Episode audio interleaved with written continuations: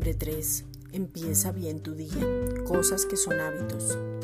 Es necesario conocer los hábitos en nuestra vida porque toda decisión que se tome a diario sí lo afecta a los hábitos. Los hábitos hacen que todo parezca normal y te pueden hacer desistir, abandonar y no persistir en la visión que tiene el Padre para romper y formar.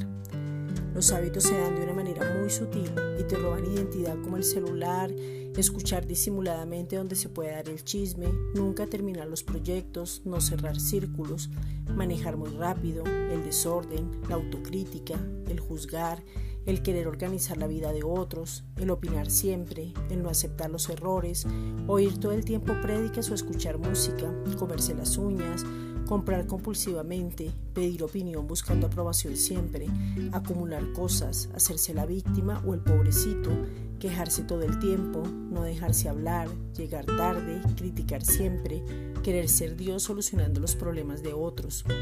Es bueno recapacitar para saber y conocer lo que se debe dejar para continuar. Primera de Tesalonicenses 5:21. Examinadlo todo, retened lo bueno.